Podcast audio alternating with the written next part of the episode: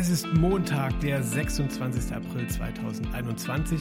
Herzlich willkommen zu den Notizen aus der Provinz, einem Podcast des Schriftstellers Lukas Rietschel und mir, dem Journalisten Cornelius Pollmer. Wir blättern für euch jede Woche auf die hinteren Seiten von Zeitungen und Webseiten und erzählen, was im Schatten großer Schlagzeilen in der deutschen und weltweiten Provinz so passiert ist. Und Lukas, heute ist eine Premiere.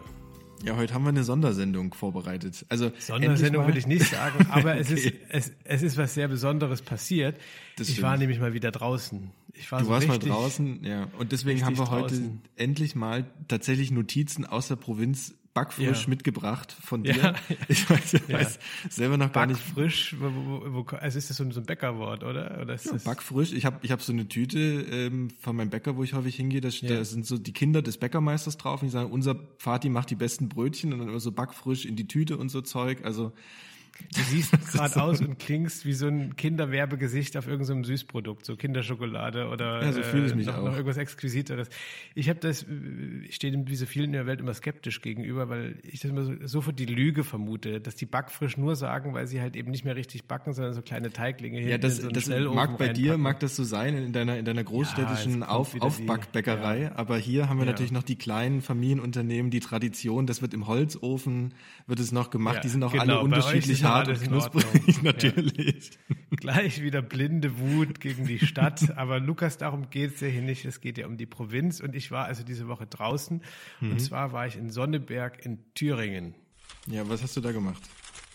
Ich habe, das fällt mir als erstes ein, also ich war dienstlich dort und ähm, da sprechen wir vielleicht auch gleich noch drüber, weil ich musste äh, Dr. Hans-Georg Maaßen nachstellen, der dort für die CDU mhm. kandidieren möchte und in den Bundestag. Aber es war, das muss ich erstmal vorschieben, total schön, nicht nur grundsätzlich mal wieder draußen zu sein, sondern auch dort zu sein. Also man, man kennt ja keine anderen Straßen mehr und dort habe ich mhm. wieder mal andere Straßen gesehen.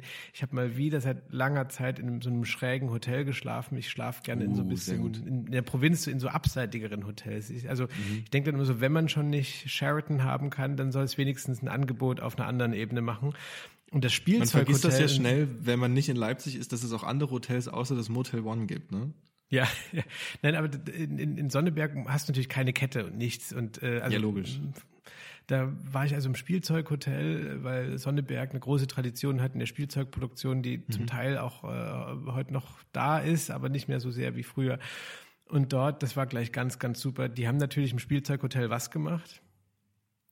Spielzeug aufs Bett gestellt, Spielzeugtapete, Tell me. Auf dem Bett nicht, aber praktisch überall sonst. Also du kommst rein und in der Wand ist in so einer Vitrine sind so Teddybären eingesperrt und man fühlt sich gleich irgendwie, man wird gleich einen Tierschutz anrufen, obwohl das Plüsch ist. Und aber in meinem wofür Zimmer, sind die bekannt? Also spielzeugmäßig, weil ich kenne so Seifen, ne? Das ist Holzspielzeug. Ja, ja. Ähm, ich glaube, die haben alles die? Mögliche gemacht. Okay. Ähm, also ich weiß nicht, ob es da eine, eine Spezialität gibt. Also der Teddy ist schon sehr präsent in der Stadt. Es gibt auch mhm. so einen überlebensgroßen in einer der äh, wichtigeren Straßen in so einem Schaufenster.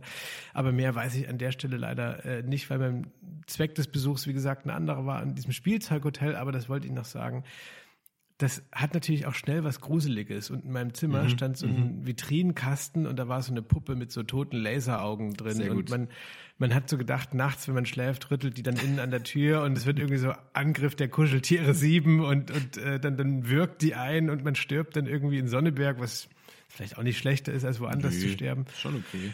Ja, und, und das Zweite, was mir auch noch aufgefallen ist, das fand ich auch toll, äh, große Schaufenster Mhm, in denen aber nichts die Shaolin, da, dazu kommen wir auch noch, wenn wir ins Parteipolitische gehen, aber die Shaolin Sonneberg hatten auch in, in recht prominenter Lage so, so, so Kampfkunst Platz. oder was?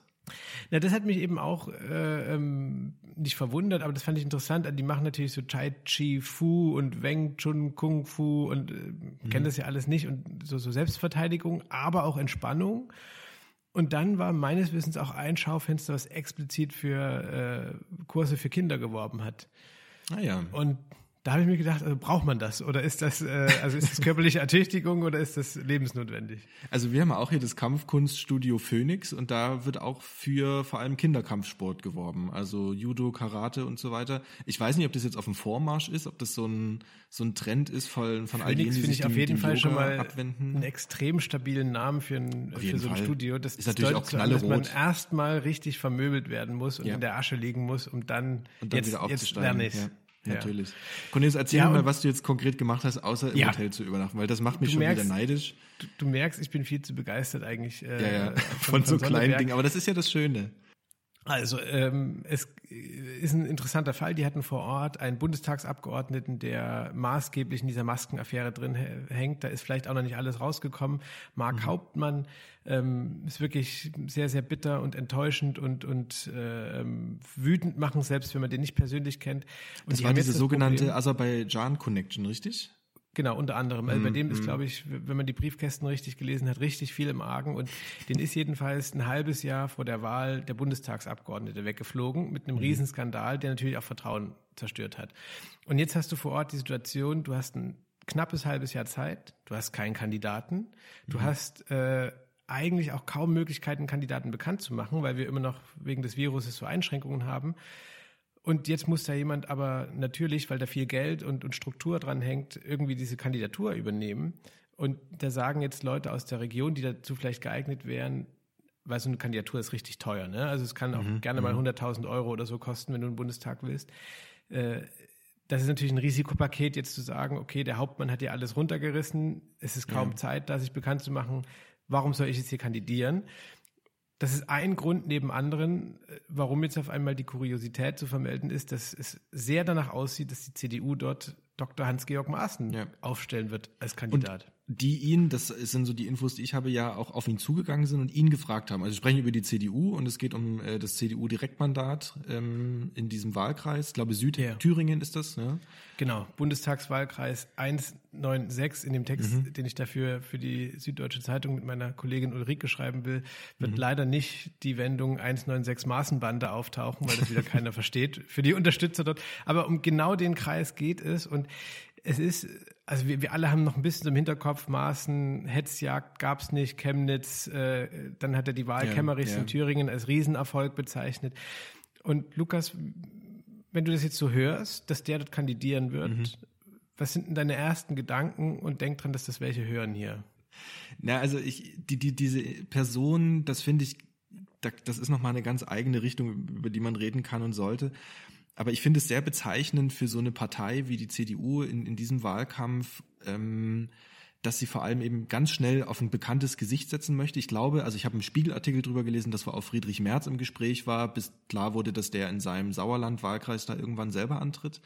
Ähm, dass es also auch gar nicht geht um, um vielleicht um Inhalte oder um ein Programm, das das überzeugt, sondern wirklich um ein Gesicht. Und ich glaube, dass das etwas ist, was die CDU seit Jahren verfolgt, auch erfolgreich verfolgt hat und was jetzt aber so ein bisschen, ähm, ich würde sagen, erodiert.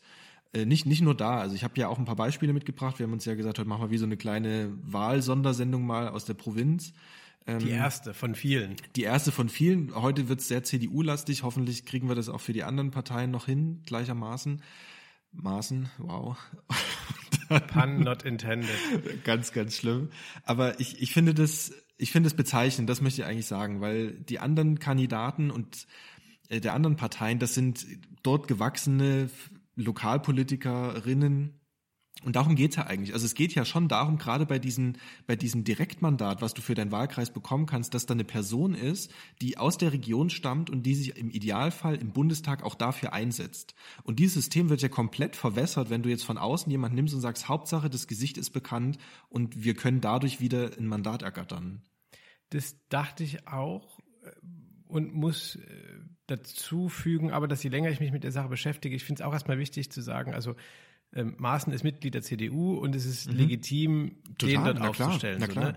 ähm, man kann auch mal schauen, also Aber es ist schon äh, wie, wie gewachsen, ja. wie gewachsen ist der Kandidat äh, der AfD, wie gewachsen ist äh, der Kandidat der SPD, der mhm. dort Frank Ulrich ist, ein, Richtig, ein genau. jemand, der als Sportler in Deutschland weltbekannt geworden ist.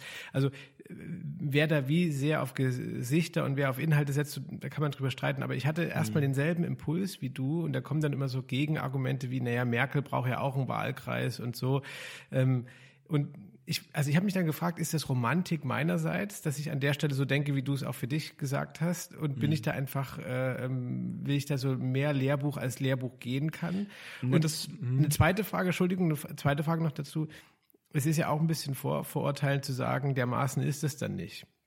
Mhm. Also der kann sich das ja auch vielleicht erarbeiten. wenn er möchte. Natürlich kann er sich das erarbeiten, aber also im Idealfall hast du vor Ort einen, einen, einen Ortsverband, einen Ortsverein, der natürlich Nachwuchs auch parat hat. Ich glaube, das ist etwas, was bei der CDU gerade, also was der CDU extrem auf die Füße fällt, dass sie auch auf Bundesebene wenig für Nachwuchs gesorgt hat. Und die, die da sind, nehmen wir jetzt mal Amtor oder, oder Spahn oder Klöckner, die haben sich vielseitig verrannt. Und das Gleiche trifft sich da auch in diesen kleinen Ortsverbänden, Ortsvereinen, Kreisverbänden. Ähm, normalerweise wächst es nach und dann hast du jemanden, der, der dann da eintreten kann und diese Lücke schließen kann. Und ich meine, wir haben diese zwei, du hast diese zwei Stimmen auf dem Wahlzettel. Du hast diese Landesstimme, diese Listenstimme und du hast eben diese Direktstimme. Und das ist schon so, dass du eigentlich dann jemanden nimmst, wo du denkst, ey, der vertritt mich hier und der macht es, weil das eben nicht gesetzt ist, dass so eine Art Regionalproports einsetzt und dass über die Landesliste am Ende auch jemand aus deiner Region sich dafür stark macht. Ob die das am Ende im Bundestag machen, ist eine ganz andere Frage. Aber zumindest ist das ja das Instrument, um so ein bisschen regionalen Proports in den Bundestag reinzubringen.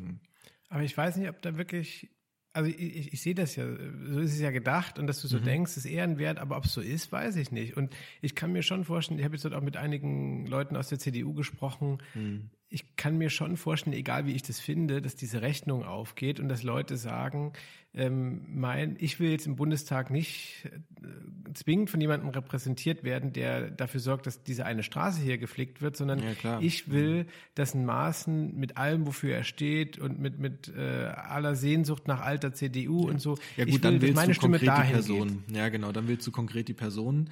Ähm, ich finde es ja interessant, dass zum Beispiel in Potsdam im gleichen Wahlkreis Annalena Baerbock und Olaf Scholz zum Beispiel antreten, wo für mich auch klar ist, okay, Annalena Baerbock, klar, die wohnt in Potsdam, aber warum Olaf Scholz? Also das sind wieder, wo ich komplett verstehe. Ja, da gibt es da gibt's private Gründe, ich weiß gar nicht, ob man die hier offenlegen darf, aber äh, ja. ähm, also ist ja egal, Frau hat ja in Potsdam ganz gut zu tun. Aber ja. äh, Potsdam, finde ich, ist äh, Potsdam ist bei Journalisten ist immer der Taxifahrer als äh, Kronzeuge verboten, weil der einem immer alles erzählen kann. Und ich finde, Potsdam ist bei unserer Debatte jetzt hier auch verboten. Nee, nee, da, nee, nee, was, so was ich sagen will. Marssiedlung Deutschlands irgendwie, das ist ja alles durcheinander dort. Nee, Der vollkommen richtig, aber echt. Aber, aber was ich sagen will oder was du ja angesprochen hast, ist, dass, ähm, dass ja jeder, auch große Politiker auf Bundesebene, jede große Politikerin auch einen Wahlkreis braucht, eventuell für das Direktmandat, ja. ja. Ähm, das stimmt natürlich total, aber im Idealfall haben die dort eben irgendeine Verbundenheit, die dazu führt. Und jetzt Maaßen, der, der, der hat eine ganz klare westdeutsche Biografie, auch eine, ja glaube ich, der war noch nicht einmal in, in, Südthüringen. Vielleicht kannst du mir da mehr erzählen. Und ja, kommt der, der wird gerade dort rumgefahren. Der, ja, der na klar wird so tagestouristische Reisen und der hat es ja auch offen gesagt, der kennt es nicht und es wirkt aber auch für den Moment erstmal glaubhaft, dass er mhm. sich da irgendwie interessiert und er sagt auch, er wolle eine Zweitwohnung dann dort mhm. anmelden. Und aber mir, mir ging es ein bisschen so wie dir. Ich habe so, also der fuhr dann in so einem Auto vorbei, wo er so durch die durch die Scheibe so rausguckte mhm. und ich hatte irgendwie kurz so durchschoss mich das Wort Treuhand und es, es war wie so ein bisschen so, der, ja. der, der Onkel aus dem Westen kommt und will es günstig irgendwas kaufen in Thüringen. Die, die, das Interessante an, an der Sache finde ich ist auch noch, warum die AfD vor Ort auf diesen, äh, Entschuldigung, die CDU auf diesen Kandidaten kommt. Gerade in einem Bundesland wie Thüringen, wo, wo schon eine starke Polarisierung ist zwischen einer auch äh, kräftigen Linkspartei in der Regierungsverantwortung und einer AfD, die ordentlich aufmischt und einer CDU, die sich da irgendwie in konservativen Kreisen befangen sieht und jetzt diesen Maßen da einsetzt, auch wissend, dass man damit wahrscheinlich AfD-Anhänger noch zurückgewinnen könnte. Ähm, das ist ja, finde ich, wieder bezeichnend, dass man nicht auf was Progressives setzt, Junges, sondern eben eher dann auf, auf diese Schlagrichtung. Ja, es hat, wir haben es ja geschildert, sicherlich viele Gründe und die Entscheidung muss ja auch aus, aus parteitaktischer Sicht nicht falsch sein. Mhm. Ähm, aber es ist natürlich eine interessante Konfliktsituation, in der sich die, die CDU da befindet. Und ähm, ja. sie wird ja nochmal dadurch interessanter, dass jetzt die CDU in Erfurt, also die Landesspitze oder auch die Union im Bund, zum Beispiel hat Markus Söder ja auch äh, mhm. gewarnt davor, Maßen dort aufzustellen, die sind ja nicht mal auf einer Linie mit ihren Leuten vor Ort. Ja. Und äh, was ich da interessant finde und jetzt unabhängig von diesem Einzelfall, im, im Grundsatz nicht nur verkehrt, dass die, die Provinzen so ein bisschen sich auf ihre Autonomie besinnen. Ähm, mhm. Ähm, natürlich brauchst du am Ende irgendwie äh, auch Chorgeist in der Partei, aber äh, die sagen dort relativ offen, ja, schön und gut, was sie in Erfurt und Berlin sagen, aber wir müssen erstmal unseren Stiefel hier machen. Ja gut, und, aber das erinnert mich schon wieder auch an, an diese Thüringen-Wahl und an, an diese, wir lassen uns aus Berlin nichts sagen, ja. diese, diese Kämmerich-Sache, die da so komplett schiefgelaufen ist und diese, ja. wie Kram-Karrenbau sich da äh, verlaufen hat. Also das ist ja, okay, klar, regionale Eigenheiten, aber du bist ja trotzdem eine Partei. Und dann hättest Total. du nicht in diese Partei eintreten müssen. Und, und ich will beide Fälle jetzt kämmerischen Maßen überhaupt nicht jetzt äh, relativieren oder, oder, mhm. oder so kleinreden, aber ähm, Aber Thüringen ist brisant, also das ist natürlich schon, total, schon ein Ding. Ja. Mhm. Ich finde es also aber einfach mhm. interessant, dass irgendwie äh, da jetzt auch mal wieder so, ein, so, ein, so eine Spannung auf eine Partei gerät. Das kann natürlich fatal werden, ja. aber dass man dort und vor nicht Ort nur eine irgendwie Spannung. sagt, wir machen ja. das hier, ähm, es ist politisch interessant, vielleicht auch gefährlich, weiß ich nicht.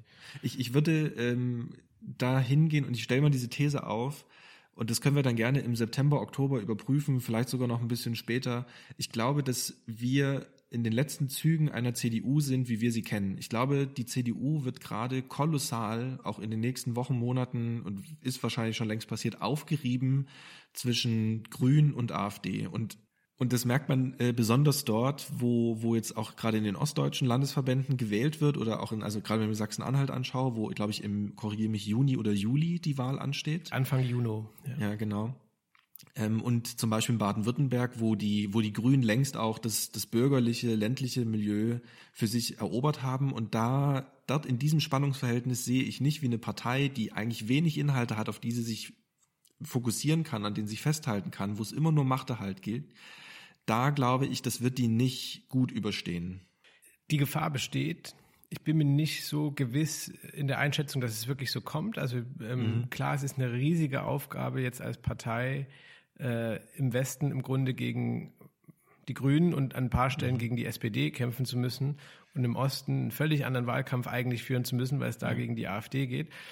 Aber ich würde diese alten Racker von der CDU noch nicht ganz abschreiben. Also die Ausgangslage ist extremst schwierig, äh, aber mhm. mir, mir, ging das letzte Woche auch ein bisschen zu schnell, dass jetzt irgendwie alles schon gelesen sein soll an Messen für den, für den September. Da, nee, das da bin ich mir nicht ganz nicht. so sicher. Nee, nee. Ich will, Lukas, bevor ich das hier nicht unterbringe, das fand ich zu schön als Detail. Du hast vorhin gesagt von den Schaufenstern, wo nichts dahinter mhm. ist. Ich war natürlich auch bei der Kreisgeschäftsstelle der CDU und dort ist so ein Schild draußen, wo so ein paar Namen dran stehen, also MDL mhm. äh, und MDB und so weiter. Und da stand auch dieser Hauptmann drauf. Und es ist wirklich äh, wie, wie in so einem mittelguten Film, nur die haben einfach seinen Namen dort mit so Paketband schon überklebt. Ist, sehr äh, gut, sehr gut. Da, so schließt man ab, ja. ja ähm, der ja. steht dort, der steht dort einfach noch so drauf, dass man ihn noch lesen kann, aber nicht mehr so, dass er irgendwie dazugehören soll. Mit so einem durchsichtigen braunen Band oder was? Nicht, nicht mal mit so einem Gaffertape. Ja. Ai, ai, ai, Und durchsichtiges braunes Band, das wollen wir jetzt nicht metaphorisch noch äh, Nein, dieses gute alte Paket irgendwie aufladen. Ja. Und ja, ich, das Schaufenster, was mir aber am meisten übrigens gefallen hat, war, das vielleicht zum Schluss noch meiner Notizen aus Sonneberg war. Es gibt ja ähm, was, also ich weiß nicht, was, wie, es da drin ist und so, weil ich mhm. bin nicht, bin nicht als Kundschafter angesprochen, aber es gibt ja so Fitnessstudios äh, ausschließlich für Frauen. Mhm. Und so auch in Sonneberg. Auch in, ja, und, und ähm, mich hat nicht die Tatsache als solche irritiert, sondern ein bisschen der Name. Das hieß nämlich Figurtempel, der Club für Ladies. Sehr gut. Da denke ich immer noch ein bisschen drüber nach. Ich weiß nur noch nicht, äh, wo das Nachdenken enden wird. Ja. Kannst du uns vielleicht einen Vorgeschmack darauf geben, also wie, was wird der Ton sein in diesem Artikel, den du jetzt geschrieben hast? Oder wie, wie gehst du da raus? Oder was ist jetzt die Erkenntnis für dich auch gewesen, dieser, dieser Reise? Das ist insofern ein bisschen schwer zu sagen, weil wir ja immer ein bisschen für westdeutsche Leser über den Osten schreiben und da mhm. geht es schon immer ein bisschen darum, das diesen Landstrich ein bisschen zu erklären mhm. und, und wie die äh, CDU-Leute dort vor Ort denken. Und die sind ja, das darf man ja auch mal nicht vergessen, also wahrscheinlich nicht alle, aber die sind ja total nett teilweise und auch äh, äh, kannst du dir natürlich wieder nicht da, vorstellen. Danke für die Erkenntnis. Und, und sind sich auch dieser ganzen Implikationen bewusst und mhm. äh, das ist schon wie immer im Leben, ich kann es nicht oft genug sagen, es ist immer eigentlich besser, irgendwo hinzufahren und mit Leuten zu reden, als sich einfach nur so äh, eine Meinung zu bilden. Das ist alles sehr vage, aber das erwarte ich ähm, ehrlich gesagt auch von den Journalisten, Cornelius, dass, dass du da halbwegs offen ich wollte jetzt, Ich wollte jetzt auch nicht mich für den Nobelpreis nominieren ja, hier. Es ja. ist ja. Aber, aber, danke für, für diese Notizen. Vielleicht können wir das aus Transparentgründen mal kurz ansprechen. Eigentlich war dieser Podcast mal ein kleines, eine kleine Reise, die wir geplant haben mit der sächsischen ja. äh, Landeszentrale für politische Bildung, wo wir ja. lesen, uns vorstellen, vor allem in kleinen Bibliotheken und Volkshochschulen ins Gespräch kommen Und daraus ist dann dieser Podcast entstanden, deswegen auch Notizen aus der Provinz. Und eigentlich wollten wir immer, dass tatsächlich von vor Ort auch etwas einfließt. Insofern ist es schön, dass wir das heute mal mit dir so haben konnten. Und es soll noch vielfach in der Zukunft wieder ja, geschehen, wenn wir dann wirklich unterwegs sind. Ähm, ja, ich, ich habe übrigens mich. nur, was, was dieses Thema CDU und auch lokal, auch Nachfolger betrifft, noch zwei vielleicht so Leseempfehlungen oder Rechercheempfehlungen. Will da jetzt gar nicht weiter drauf eingehen. Also einmal ist es die Nachfolge von äh, Angela Merkel. Das ist also Günther heißt er. Wie heißt er mit Vornamen? Du weißt es. Georg den Günther hast, heißt der. Georg Günther, den hast du, glaube ich, auch schon mal getroffen. Also der jetzt. Über den reden wir, glaube ich, auch noch mal. Der, der hat ein bisschen mehr Zeit machen, verdient, ja. als wir heute haben. Ja, also das ist so eine Sache, ähm, die Nachfolge von Angela Merkel im Wahlkreis, den sie, glaube ich, jetzt auch 16 Jahre lang am Stück gewonnen hat. Also kann man sich mal auseinandersetzen. Ich glaube, noch länger. Noch länger? Ich glaube, die, ne, sie saß ja schon ja, Wahrscheinlich seit der Wende. Ne? Also. Ähm, oh Gott, das hätten wir jetzt vorher nochmal nachgucken müssen. Wir reden nochmal über Georg Günther und dann gucken wir auch das genau. nochmal nach. Und, und dann eine zweite Empfehlung. Ja, noch eine zweite Leseempfehlung, auf die bin ich gestern äh, auf der FAZ-Webseite gestoßen. Ein, ein sehr langer Kommentar über die Erfolge der Grünen in Baden-Württemberg, gerade dort in diesen alten CDU-Bastionen, ähm, finde ich, ist eine gute Analyse, um zu sehen, in welche Richtung sich das Bürgertum auch äh, entwickelt, auch im ländlichen Raum, äh, auch, auch Bauern, Bäuerinnen, dass denen es nicht mehr nur darum geht, Wohlstand zu halten, sondern progressiv in die Zukunft zu wachsen und dass denen äh, Naturerhaltung, Naturschutz äh, extrem wichtig ist.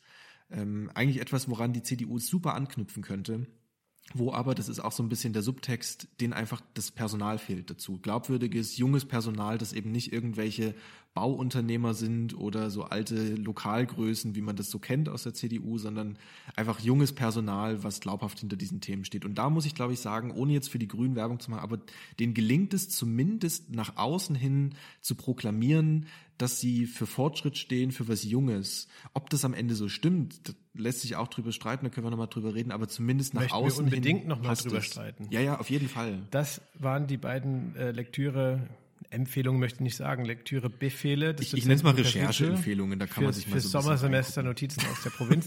Zum Schluss auch dieser Sendung steht die Rubrik Staunte nicht schlecht. Wir gucken jede Woche, wer worüber nicht schlecht staunte und wir gehen heute, Lukas, nach Österreich, ins Salzburger oh, Land. Mal. Überschrift aus der Frankfurter Rundschau, Teenagerin in Anführungsstrichen borgt Auto ihrer Mutter. Polizei staunt nicht schlecht, wer dann am Steuer sitzt. Da ist eine 13-Jährige mit einem 15-jährigen Kumpanen, so wird yeah. er hier bezeichnet, einfach mal ins Auto und mit erhöhter Geschwindigkeit wahrscheinlich durch ein Siedlungsgebiet gerast. Meine Frage dazu an dich, in welchem Alter, mit welchem Ergebnis das erste Mal Auto gefahren? Ich bin mit, äh, ich glaube, ich habe mit 16, nee, warte, mit 17 habe ich meinen Führerschein gemacht für dieses begleitende Fahren, da, wo dann die Eltern noch daneben sitzen müssen, ein Jahr bis du 18 bist.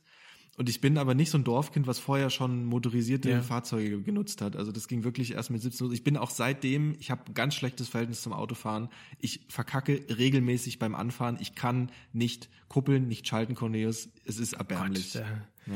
Da äh, werden wir irgendwie nochmal auf dem Verkehrsübungsplatz Nachmittag Bitte. zusammen verbringen. Ich Bitte. muss beitragen, dass ich im zarten Alter von, ich glaube, sechs oder sieben Jahren mein erstes sechs Auto geschrottet habe. Ja, und zwar von meinem Onkel. Doch, ich wollte mich so in dieses Auto setzen, weil Auto spannt und so. Und dann hat er mir einen Schlüssel gegeben und das stand so ein bisschen am Berg und ich bin da rein. Und äh, dann habe ich irgendwann auch die Handbremse gelöst und dann ist das so zwei das Meter nach vorne gerollt in so ein anderes Auto rein. Und das war mein erstes Autofahrerlebnis. Seitdem muss ich aber sagen, geht es ganz gut. Das heißt, das du hast faktisch noch nicht mal den Motor gestartet, sondern bist einfach nur gerollt. Möglicherweise auch das, das muss ich nochmal nachfragen, aber ich habe es ein bisschen verdrängt. Will es auch jetzt hier nicht noch weiter ja, ausführen, ehrlicherweise. Lukas, ich wünsche dir eine fantastische Woche. Wünsche ich dir auch. Danke nochmal für deine Notizen. Ich hoffe, wir können da anknüpfen und dann. Ich denke auch. Einen schönen Tag der Arbeit und dann hören Stimmt, wir uns Anfang nächster Woche wieder. Machen wir so. Mach's Tschüss. gut.